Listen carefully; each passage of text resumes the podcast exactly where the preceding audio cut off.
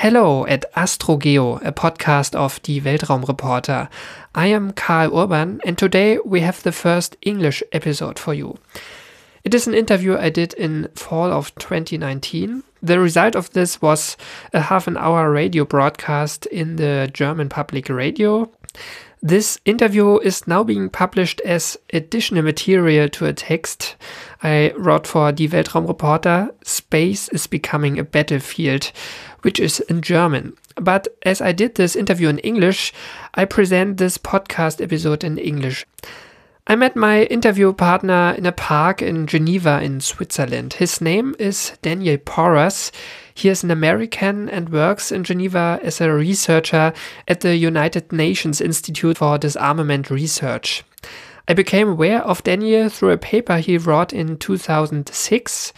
It is called The Common Heritage of Outer Space Equal Benefits for Most of Mankind. His work plays a role in the very end of the interview, but first we talk about the security situation in outer space and whether we might break something up there soon. Could you um, introduce yourself briefly and, and what you're doing here? My name is Daniel Porras. I'm the Space Security Fellow at the UN Institute for Disarmament Research.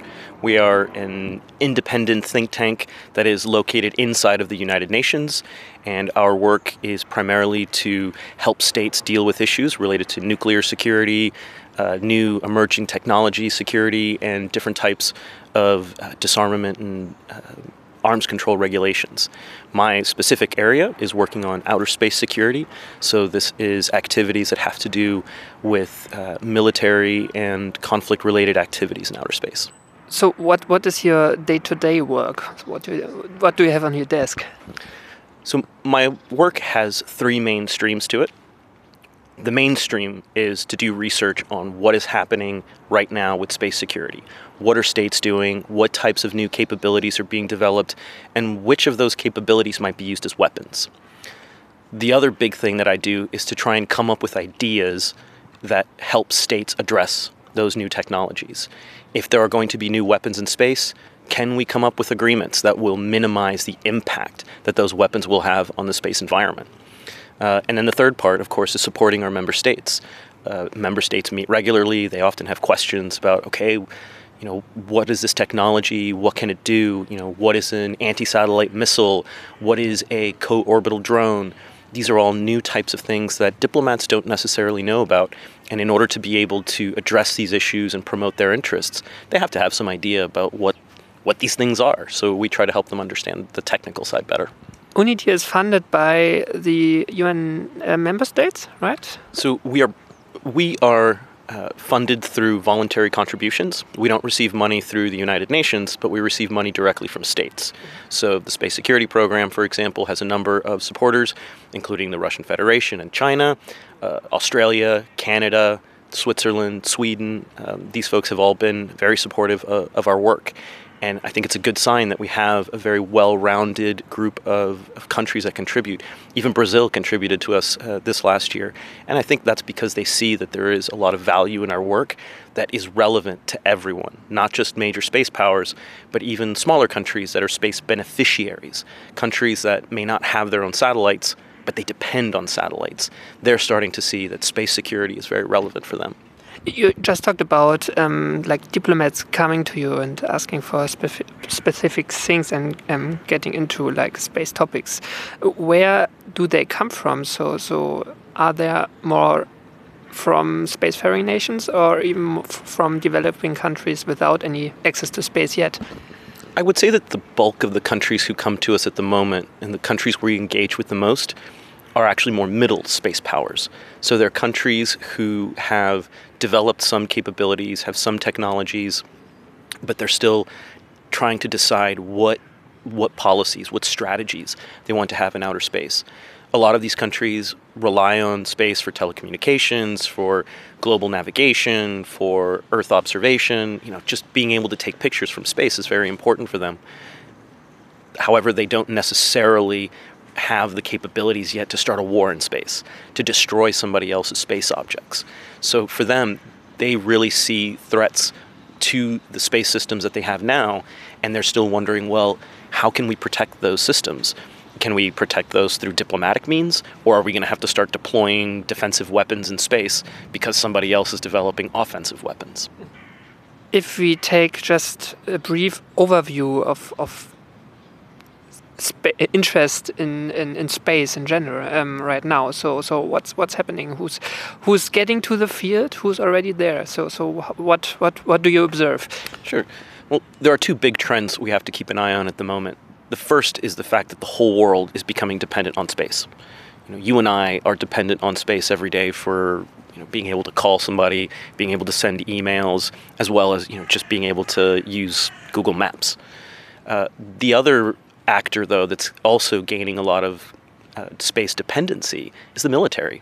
The military uses outer space capabilities every day also from something as simple and basic as communications to also early warning detection systems, uh, guidance systems for missiles. You know, even uh, if nuclear weapons were ever going to get shot, they will probably be controlled through satellites. So the military sees that it's a very big deal for them. And we're constantly seeing that the militaries are getting more and more dependent on their space capabilities. The other trend is that if you have space capabilities, it's only a matter of time before people start developing counter space capabilities, which is you know, different types of technologies that can um, make sure that a rival can't use space, that they can't use their satellites in the same way as they would ordinarily. Now, that can include any number of things from blowing up a satellite with a missile to jamming a satellite with a much stronger uh, radio communication signal. It can also include hacking. And what we're seeing is that a lot of countries who are uh, evolving their militaries are not just saying, well, how do we shoot down airplanes and how do we blow up tanks? They're also saying, how do we neutralize the satellites so that our opponents can't see us or so that our opponents can't communicate with each other? And, and asymmetric warfare plays a big role in this because a lot of countries who could not necessarily take on someone like the United States or Russia or China, they're saying, well, if we're going to get in a fight with any of these big countries, we have to be able to neutralize their space capabilities. When you take the um, temporal perspective, so I mean, conflict in space isn't really something new because there was ideas of th this kind of conflict during Cold War, even during 60s when when space flight, flight just had started.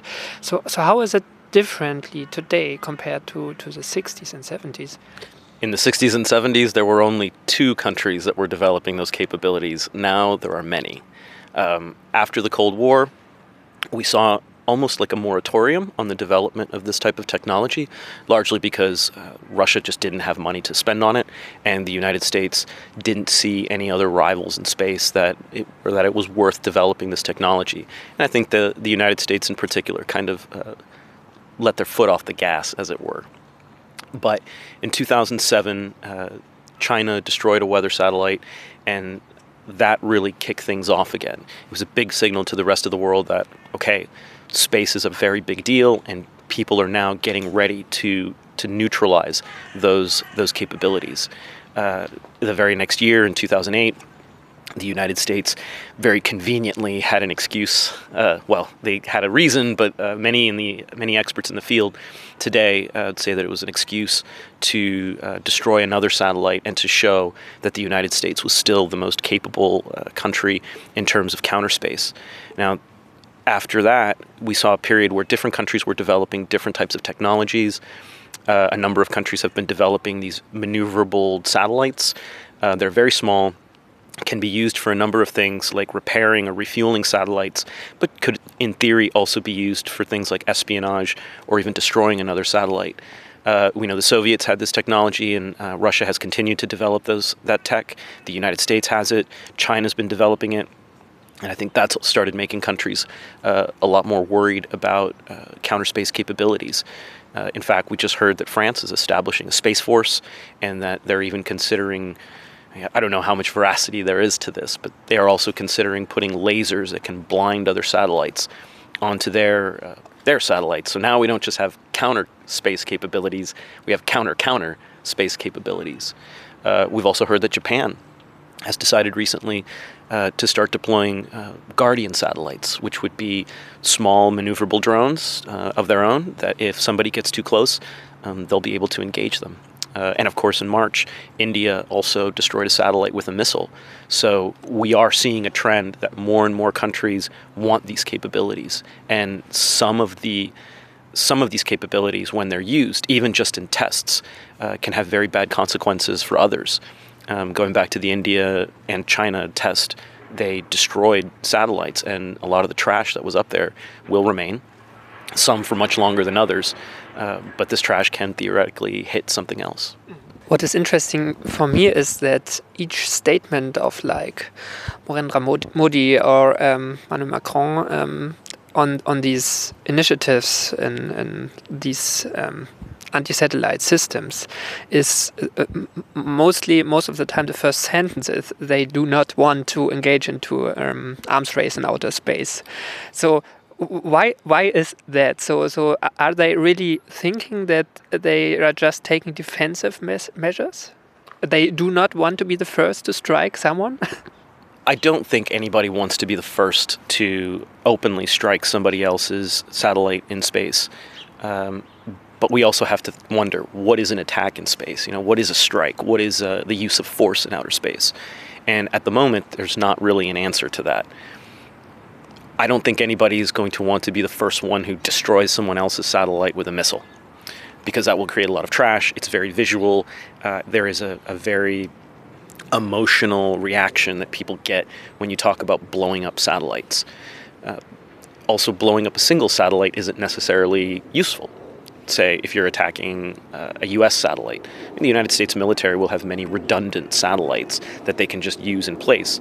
So, doing a, a substantial and significant strike on the United States space systems would require a lot of missiles and a lot of drones, or you know, something very big. However, you can jam satellites quite easily. Uh, or at least if you have a sufficiently powerful uh, power source and if you have um, some of the right equipment, uh, it's not terribly complicated to do this. And we know that jamming has become much more uh, prevalent. Uh, my institute, uh, just published a report on electronic and cyber warfare in space. And one of the things that we have seen is that while most of the discussions in space security revolve around destructive capabilities that create debris and make a huge explosion, what we're actually seeing is that there is a, a ramping up of a lot of uh, electronic interference. And that can also have consequences for civilians. Um, so, from that sense, it does make sense that certain militaries want to have dedicated forces who can manage their space systems. Now, if we look at what a space force is intended to be, it's very different from what is often portrayed in uh, in the general discussion. It's not Star Wars. It's not. It's not necessarily Star Wars. Uh, you know, the U.S. Space Force, for example. If you look at the Space Policy Directive 4, which is the order that Donald that uh, President Trump gave to the Pentagon to develop a, a space force, or at least a proposal for a space force, it's fairly sensible. It's about aligning the chain of command and about making it easier for the Air Force to purchase space capabilities. There's not a lot in there, or there, there really isn't anything in there that says we want to attack others in space. However, the way that it was presented by President Trump at the at the unveiling ceremony, it casts a lot of doubt because he did use words like dominance in outer space. He used words like offensive weapons in outer space. And that sends a signal to countries like China and Russia that they may also have to prepare themselves for conflict in space. Now, for countries like France and for Japan, they see the development of certain uh, capabilities from other countries like Russia, like China, as being uh, potentially threatening for their own. So they are taking steps to potentially protect themselves, but it does raise the question are we now in an arms race in outer space? Uh, we've done some research on this in this area as well. And one of the things that we've found is you know, there are three characteristics to an arms race. One, there has to be a rivalry, so more than one country that is not getting along. Two, there has to be an increase in certain types of weapons that are more or less related to each other, and it, it certainly seems like we're seeing that. And then finally, is is there greater spending on these types of weapons? Now that's where it gets a little bit tricky. Uh, no military is really increasing their spending so much as the spending is just getting moved around. Uh, I think China's a great example. They've only seen like one percent growth in their uh, in their military spending for years. It's like clockwork. Now, some of that spending is going more towards uh, counter space capabilities, but typically, when you hear statements from the Chinese on this issue, they say, "Well, this isn't breaking form with anything we've been doing in the past." We are a modern military. We obviously have to develop modern capabilities, and that's just what we're doing. I think the United States would also take that line that they're, they are seeking to be the most uh, effective military force in the world, and therefore, counter space is just one more element that is required for, for that kind of uh, for, for that kind of positioning. Do you think, or do you see that um, those actors are also um, trying to um, get into disarmament in, in some way? Uh, so, so what is what, what is bilateral and, and multilateral di diplomacy doing in the meantime? Uh, what's happening at the diplomatic level? Uh, as I was explaining, um, I mean, for decades now, the discussions in the United Nations have really been divided into two camps. Uh, on the one hand, you have a, a group of countries, many countries, who are led by Russia and China, and they have been proposing a treaty on the prevention of the placement of weapons in outer space. Now, this idea has been floating around more or less since 2000, and, and they've been developing it, but they presented it to the UN in 2008 and didn't get a great reception, and then went back, redrafted it, and represented it in 2014. Uh, unfortunately, uh, another group of states, which is much smaller, um, but also contains many space powers, and predominantly led by you know, the United States and a lot of the European countries, but also includes like Australia, Japan, Canada. These countries tend to feel that the proposed treaty on the prevention of the placement of weapons in space is conceptually flawed. In particular, because you cannot define what a weapon is. A lot of the technology related to space is both dual use and multi use by nature.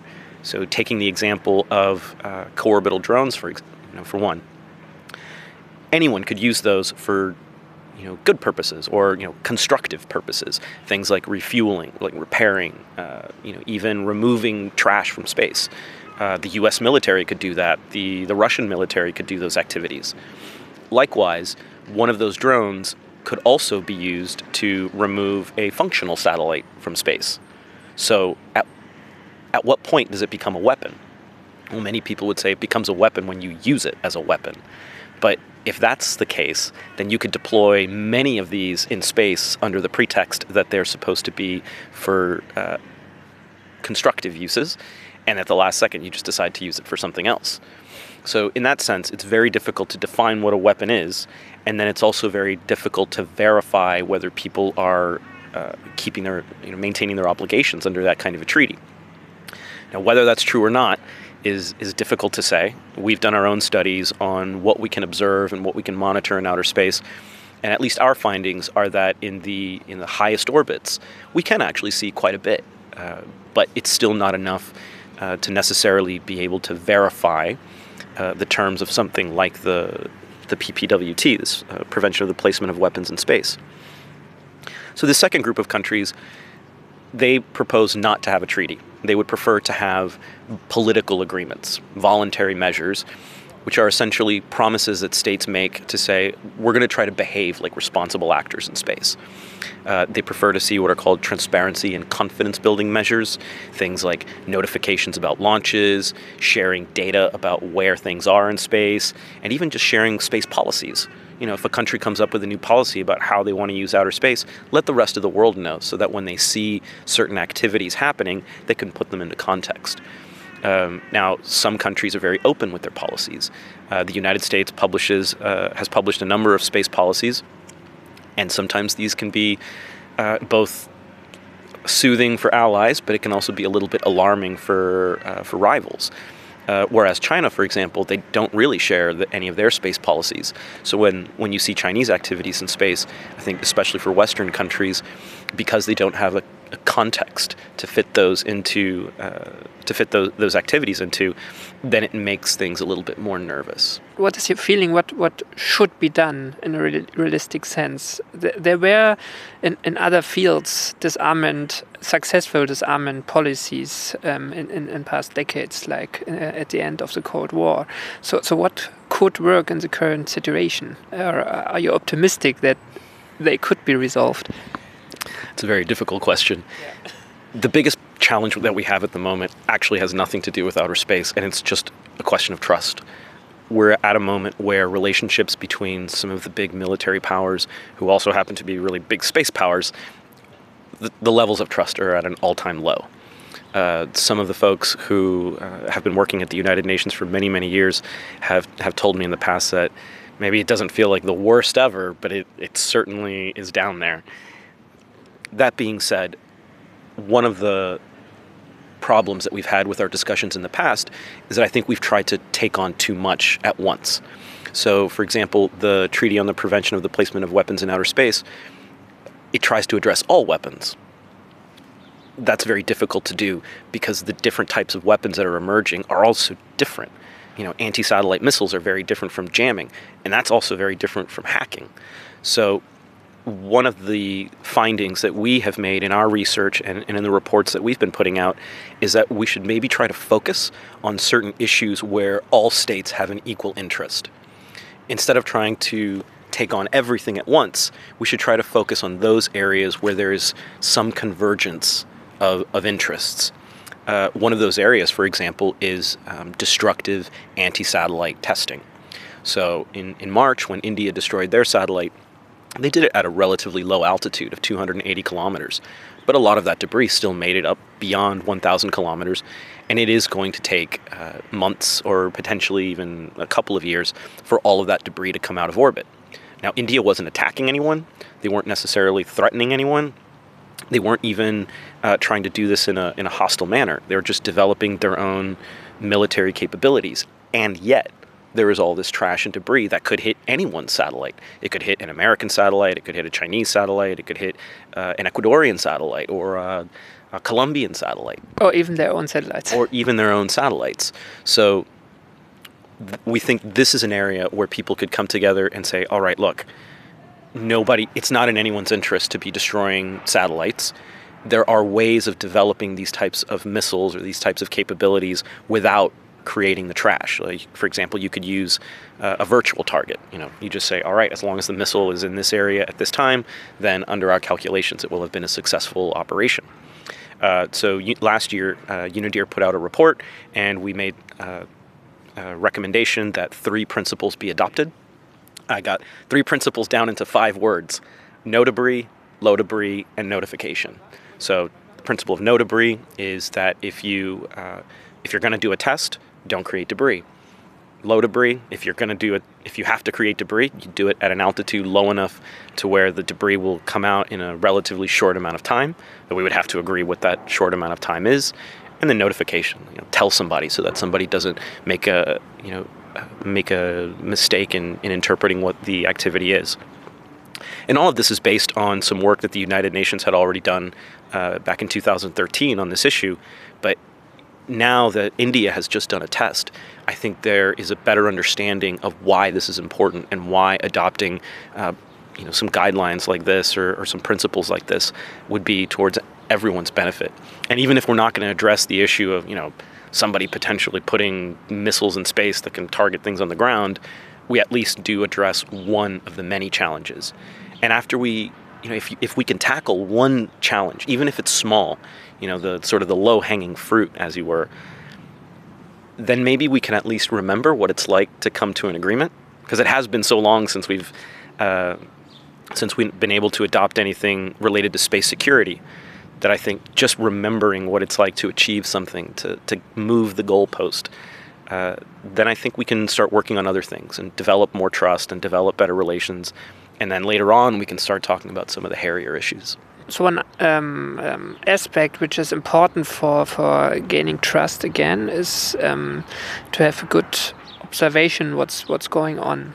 Um, there is this space situation awareness systems like the most efficient one is run by the US military and they are not sharing their data um, with um, or they are not sharing all the data and, and just with some of the um, other spacefaring nations um, but there are also ideas like using um, public information like data from from astronomical telescopes mm -hmm. and, and put it together. I talked to Theresa Hitchens. I think yes, she, she was involved in your in institute in the past. Director. Yeah. Um, and and she told me like three years ago about this um, this idea. So so how how how good is this observation and observation sharing um, right now? So um, what what needs to be done in this respect? Uh, I'm glad you bring it up because this this is actually the subject of our most recent report on verification in space. Um, in the last 10 years, we have seen an explosion in terms of space situational awareness because there are so many companies now that want to know what is happening in space. Now, you point out that the US STRATCOM is providing most of the space situational awareness data that we get today. However, it is not always necessarily the most accurate data, uh, and they do limit who they share their data with. Now, they do put a lot of information out uh, for the public already, and through certain either multilateral or bilateral agreements, they also share data uh, with other countries. Now, it is also true that the US military has, in the past, been very coy about where are their spy satellites and what can they possibly do. Uh, I think because so many new systems for space situational awareness have started coming online in the last 10 years, the US Air Force has changed that policy and they're trying to declassify a lot more of those satellites. And that's I think that's a good sign. Now, why do that? Well, one, we know for a fact that you know Russia uh, does have a fairly uh, a very sophisticated system. Uh, they're also working uh, with a number of other partners to have more telescopes and more sensors around the world. Do, do the Russians share the data? Not as much. Uh, so there, there is an international space observation network. Uh, they also have the Russian VPOL system. Um, one of my colleagues, uh, who Unidir is working now, working with now, um, Dr. Moriba Jah from the University of Texas, he runs a, uh, a public database called ASTRIAGraph, and he gets data from from the Americans, from the Russians, and from a number of private companies, and then he puts all that data into his system.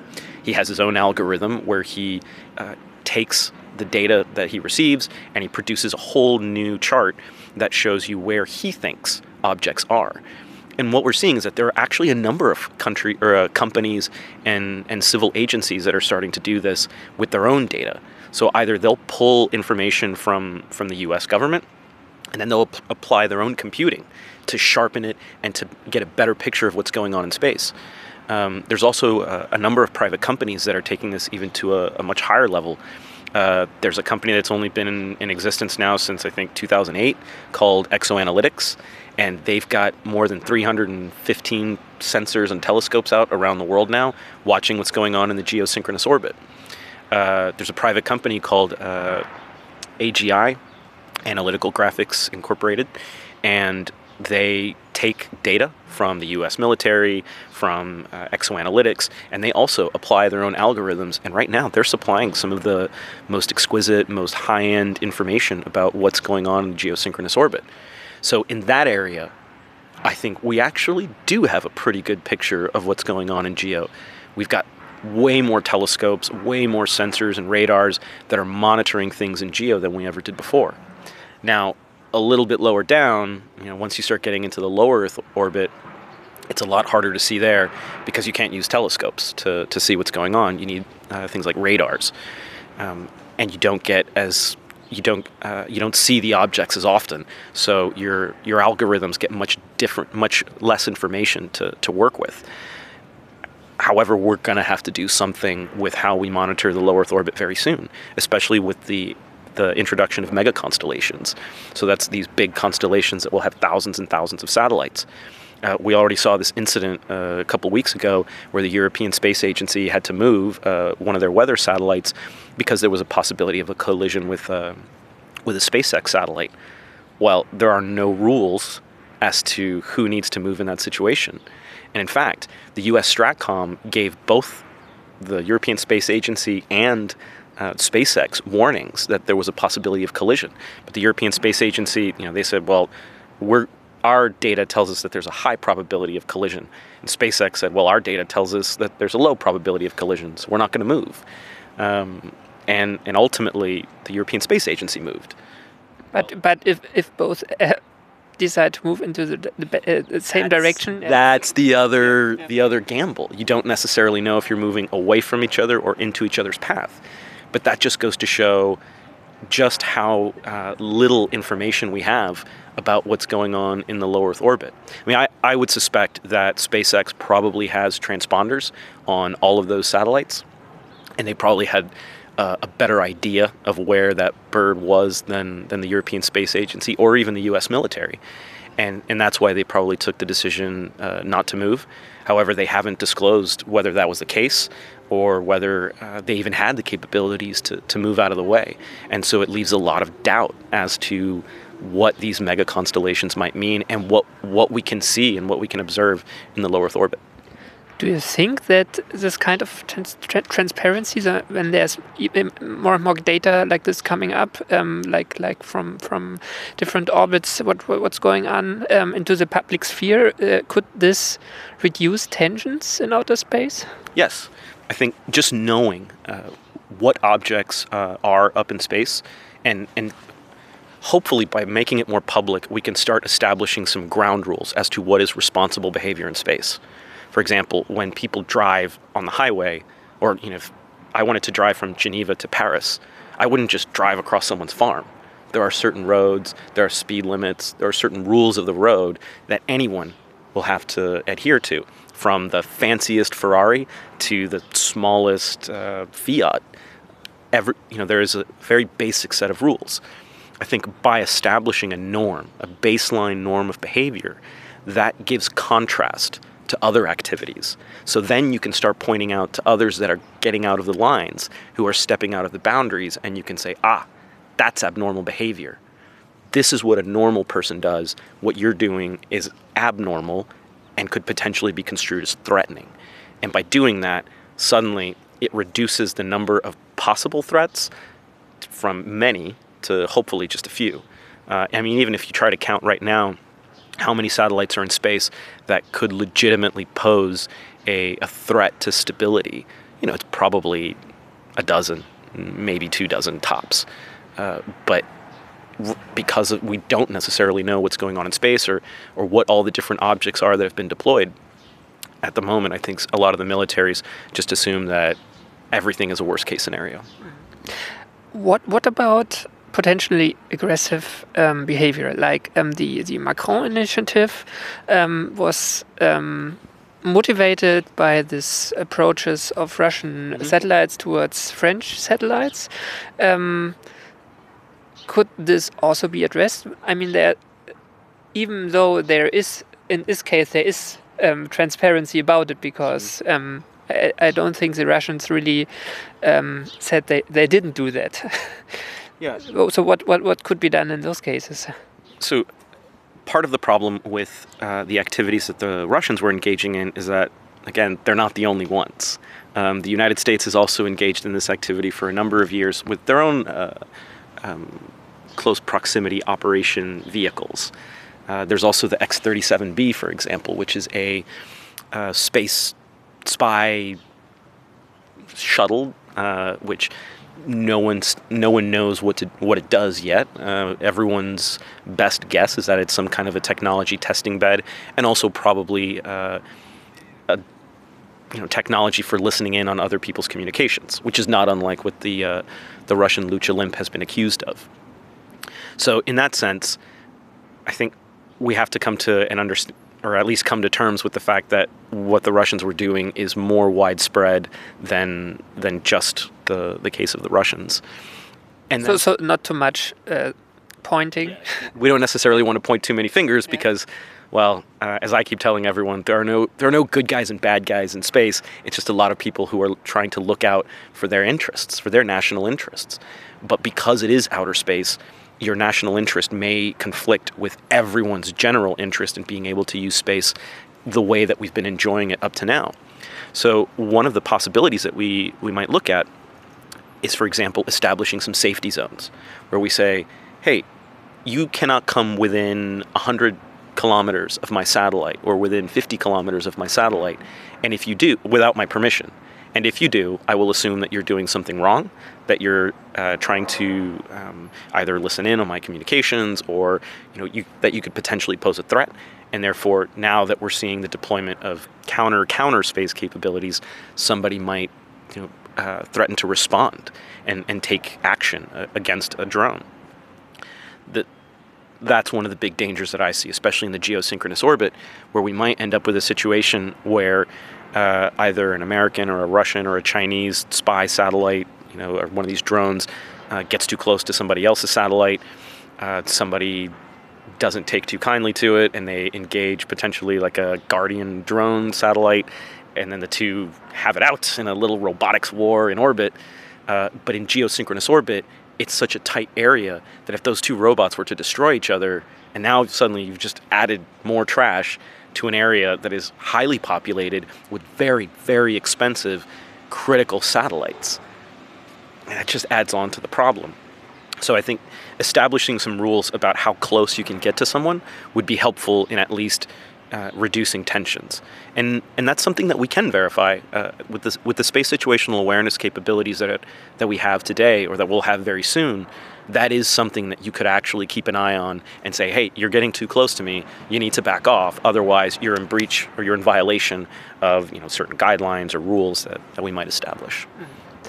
One, one more thing uh, concerning this um, international diplomacy, um, which is mostly um, done by, by countries or like um, institutions like the EU, but um, there are more actors in this field, like like companies which are more and more involved because they put a lot of um, um, money into space. Um, are they pushing also into the diplomatic sphere, or do they have measures to do so, or do they want to do that? This is an area that we're also working in quite a lot, and we're trying to find the appropriate mode to include the commercial sector in these discussions. One, they're the ones who are developing a lot of the technology that is being used. Uh, it's not necessarily governments that are that are developing it. You know, they contract out for for companies to to build these things. The other area where we see it's very important for companies to become more aware is that governments are beginning to purchase services directly. Well, they have been for a while, but increasingly, uh, they want to buy services directly from uh, from commercial space op- uh, actors. Now, what does that do to the status of the commercial actor?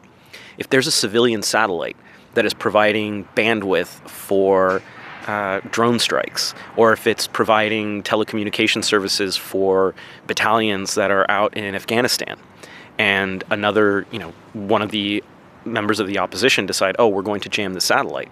Well, you might jam the satellite and the, the military aspect of it, but you might also jam all the other aspects of that satellite. And they might have, you know, dozens of other commercial sat- uh, actors who are depending on that satellite for services. Well, what happens to them when they're no longer able to, to get their signal? you know and what what about the insurance companies will insurance companies provide you with a payout if you have been the subject of an act of war at what point does a civilian satellite or commercial satellite become a military actor? Uh, so this is another uh, study that we're trying to get into and we're going to be holding uh, an informal consultation group very soon where we're going to be bringing experts from government and uh, industry and academia together just to make sure that we're all looking at the same at the same set of issues and just say look before uh, a government or a private company engages in a defense contract uh, here are some issues that they need to think about do you think there's also the possibilities that for example in the US and, and also in Europe where those industries are quite strong already um, could start to push or are they already pushing pol politics to be less aggressive? Um, very few companies are, are taking that line. Uh, there are a few actors who have come out and and said that governments need to start working on space security issues because you know if a big conflict were to break out in space, that's going to destabilize the environment and it makes things much more expensive. For example, if there is a live fire conflict really regarding or involving satellites and people start blowing up satellites, it generates a lot more trash, which then makes it more difficult for operators to deploy small satellites in space. That could potentially make it more expensive to launch. It makes it more uh, makes the satellites potentially heavier.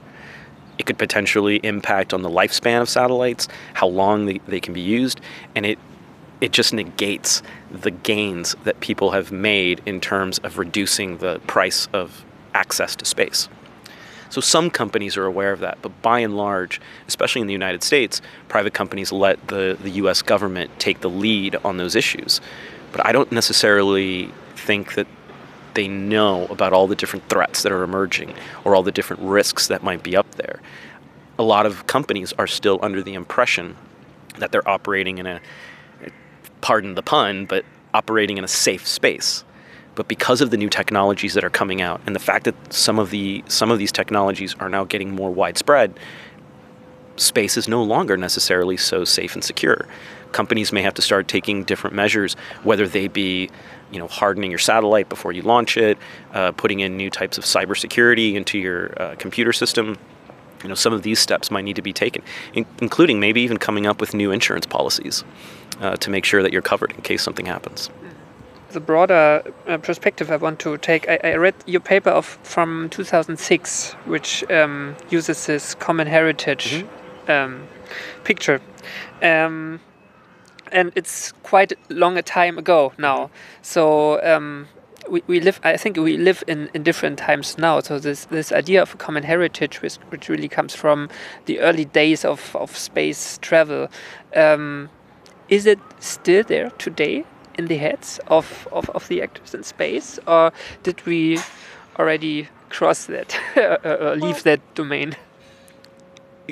Yes, that was that was a long time ago from when I wrote that paper, and I think my position on a lot of those ideas have certainly evolved.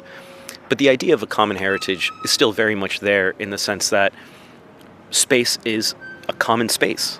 It's there for everyone to use, and that's why there is this uh, what they call the tragedy of the commons, where people start taking on or people start doing certain activities that makes it more difficult for everyone to operate, not just one particular actor.